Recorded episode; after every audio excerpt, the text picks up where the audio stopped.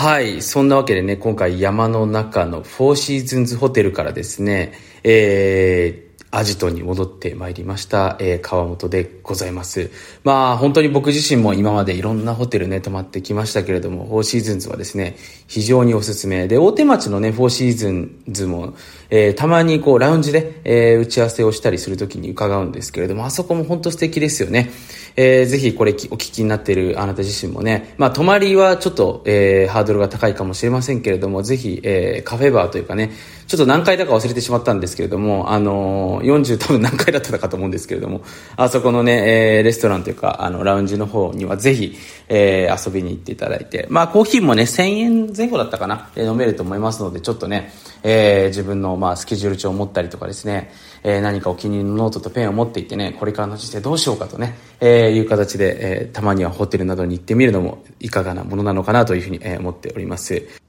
また僕がいいところなんですけれども、やっぱりこう一回ね、感動して、え、旅行に行って素晴らしいなっていう経験をしますよね。で、その後にね、やっぱりすぐ行動していくことっていうのはね、一番重要だと思ってるので、えー、僕自身はですね、あのー、まあ、昨日のもう段階で、え次はここに行くんだっていう予約をやっぱりもう入れるわけですよね。えいついつにどこどこに行くっていうね、やっぱりその予定がしっかりとスケジュール帳に入ってこそね、え実際に未来が変わりますので、必ず感動は、え、しっかり感じて、え、動くっていうところでね、あの、感動っていう言葉の通りなんで、しっかりとね、形にしていくということになりますので、僕はもう次の旅行計画の方、バンバンバンバンね、もう来年の夏まで入れております。もちろんね、え、その都度その都度臨機応変、え、修正していく部分、まあ、変更していく部分っていうのあるんですけれども、そうやってね、あの、人生をどんどんどんどんね、作っていきたいなというふうに思っております。で、まあ今日はそんな中でね、あの、挫折だったり失敗だったり、ハプニングに関しての、えー、話をしていけたらなというふうに思います。で、まあ、僕自身、この哲学ですね、ストアシズムっていうね、あの、僕、ティモシー・フェリスっていうね、方をすごく支持しておりまして、まあ、週4時間だけ働くっていうね、本で、まあ、日本でも知られてる方なんですけれども、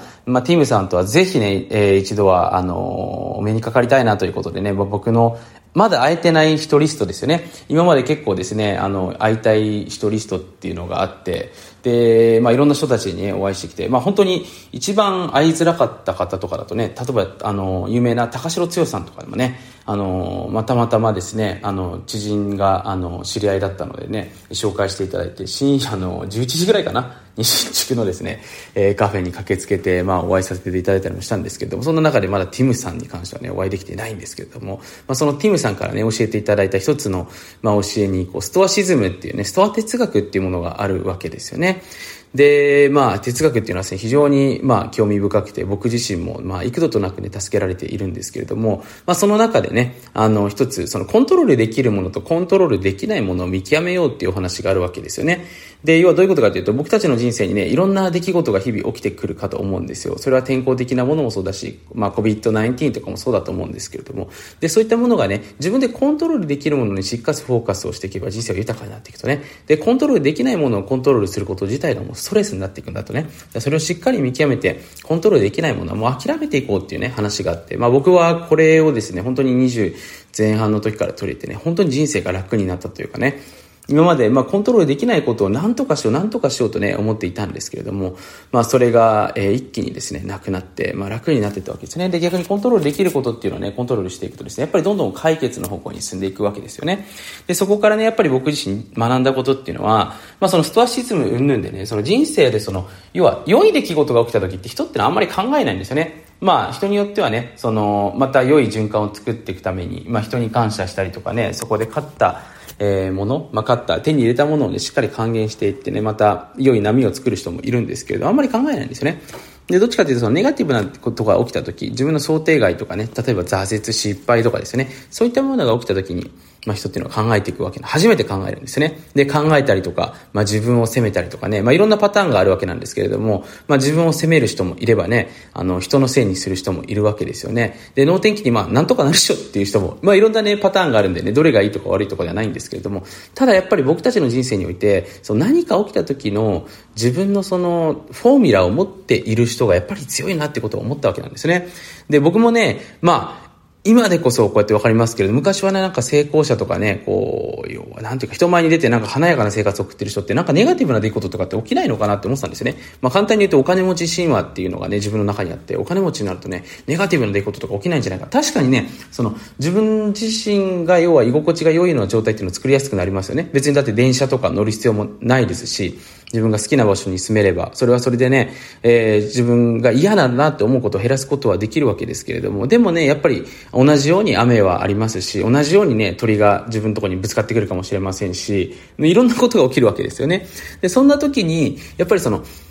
ここは別にお金持ちであるとかね、関係ないことなんですけど、しっかり自分の、なんていうのかな、こう、まあ、哲学を持っている人がやっぱり強いわけだと思うんですよね。で、僕もね、いろいろ開発してきたんですけれども、その中でね、え特に、まあ、最近おすすめのやり方をですね、今日は紹介していけたらなというふうに思っております。で、当然ながらね、さっきの、まあ、コントロールできること、できないことっていうのね、やっぱりこう、まめに書き出しておくってことは一つですよね。人間ってね、こう、問題はですね、ほとんどの場合っていうのは問題が分かってないことが一番の問題なんですね。の問題を書き出すとですね、やっぱりその問題を見たときに自分が客観的に判断できるんですよ。で人間ってその主観的に判断すると大体のことっていうのが失敗するなっていうのは僕自身も、まあいろいろなね、えー、部分で経験してるんですけど、逆に客観的に見てみるとうまくいくケースっていうのはほとんどで、その客観視できるような状態を作っていく。で、そのためにはやっぱり書き出すってことなんですね。だから僕も書き出すまでがちょっとめんどくさかったりするんですけど、とりあえずですね、もう、今僕のデスクには、あの、もう紙とペンが置いてあります、大体。で、気持ちのいいペン。で、それ見るとなんかもう書きたくなるんですよね。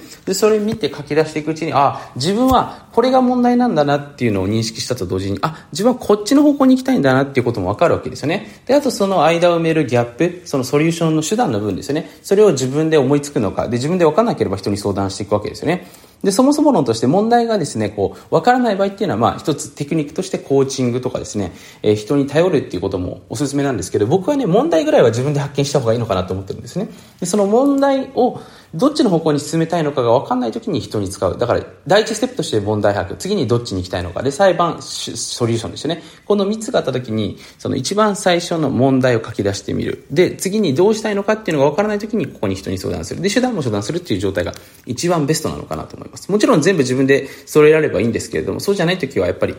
人に頼っていくっていう技術がね、必要になってくるんじゃないかなと思ってるわけですね。だからまずここで選択肢として覚えててほしいのは、やっぱり人に頼っていく。で、やっぱメンターですよね。メンターもしくは、えー、僕の場合はもう本当に奥さんにね、非常に感謝してるんですけど、僕のもう本当にヒーラーというかですね、コーチなわけですね。奥さんなんですけれども、本当に心の拠り所というところでね、本当にいつもね、幾度となく妻の言葉とかですね、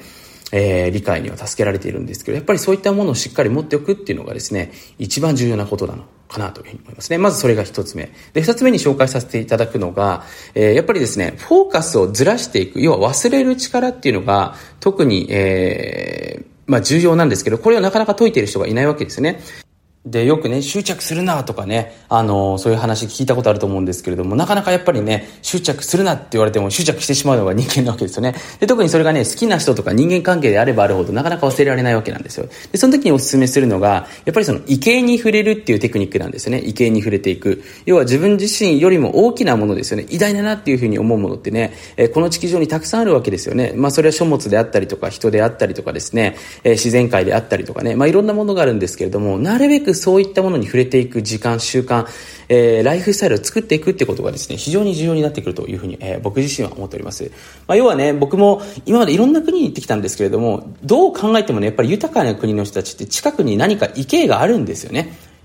僕、沖縄にもね、一時期例えば滞在してたんですけど、沖縄の人ってね、割かし東京の人より幸せそうに見えるんですよ。まあ、変な話ね、収入的に見たら、えー、東京の人より低かったりもするんですけど、なぜかね、顔を見る感じだと幸せそうな人が多い。で、それの理由をね、探っていったんですけれどもちろん南国でね、いろんな部分が満たされている、日照時間がね、まあ、日照時間が長いっていうか、その太陽の恵みが多いっていうのもあるんですけれども、それ以上にやっぱり海とかその自然が多いんで、池に触れてますよね。そうするとやっぱりネガティブなこととかがどんどん緩和されていくと思うんですね。そういう、なんていうかな、うん、自分のすぐに気が